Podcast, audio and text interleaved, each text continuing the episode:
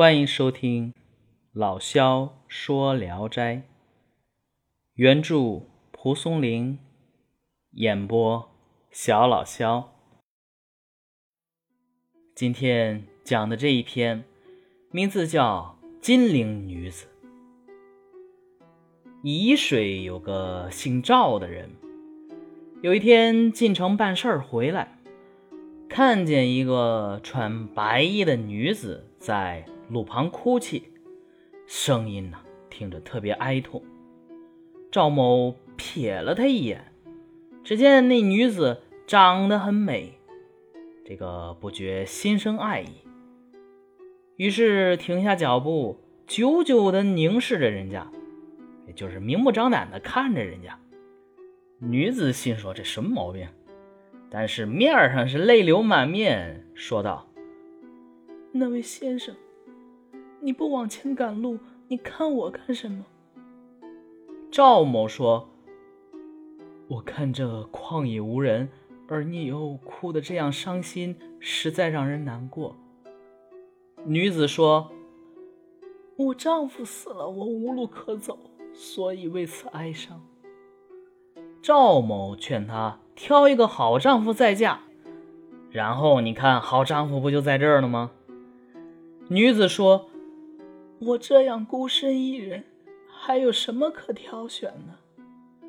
如果能找到一个可以托付终身的人，做一个小妾，我也满足了。”赵某欣然自我推荐。女子呢？愿意跟他走，赵某说离家太远，呃，要去雇车马代步。女子说不用了，于是先行一步，飘飘然像疾走的仙人一样。这女子到了赵家以后啊，操持家务十分勤劳。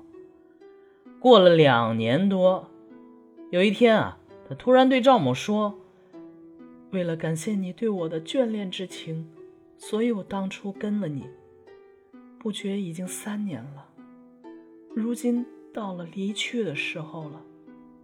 赵某说：“，你从前没有家，如今要到哪里去了？”女子说：“当时是随便乱说的，我怎么会没有家呀？我父亲在金陵城卖药。”你要是想和我再见面，可以运一些药去，我们可以帮你赚些钱。赵某为女子离去做了些准备，还为她租了车马。女子说：“不用，你看来不用，去也不用。”出门径直走了。赵某追也追不上，因为呀，瞬息之间他的影子都不见了。过了很久的时间，赵某啊很想念那女子，于是买了一批药材到金陵，把货寄放在旅店之后，就到街市上四处寻找这个女子的下落。忽然呢，药店里一位老翁看见了他，哎呀，我女婿来了，说着把赵某请进店中。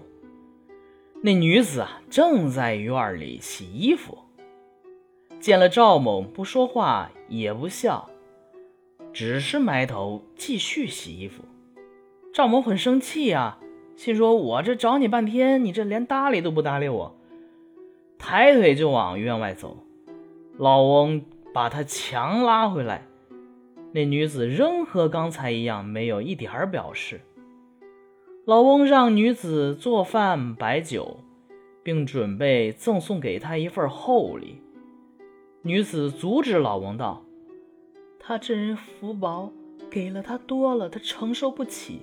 最好稍稍慰劳他的辛苦，再捡十几副药方给他，就足以使他吃用不尽了。”老翁问赵某运来的药在哪儿，女子又说：“已经替他卖了。”钱在这儿。老翁于是把药方和药钱都交给赵某，送他回家。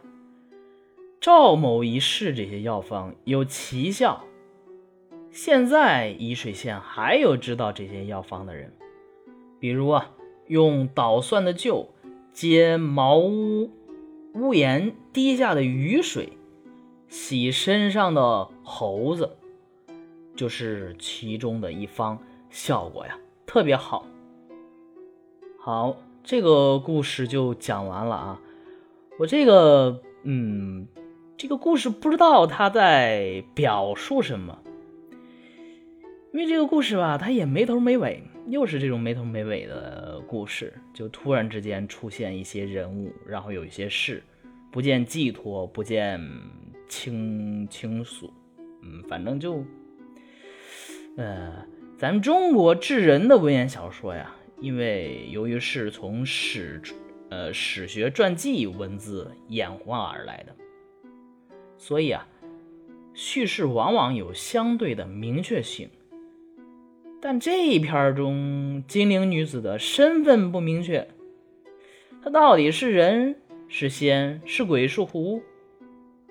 而且啊，若有情若无情。一开始你看跟那个赵某啊还有点情谊，到后来呢？又感觉很无情，令人琢磨不透。而且啊，这个赵某也不识庐山真面目，读者说不清楚，道不明白。作者呢，也是笔墨徜徉，不予说破，只是写沂水居民赵某的一段所见所遇。所以王阳宇感叹说：“女子大突兀。”但是啊。呃，金陵女子的形象呀，也由此给人留下难忘的印象。这是不是作者所期望给予读者的呢？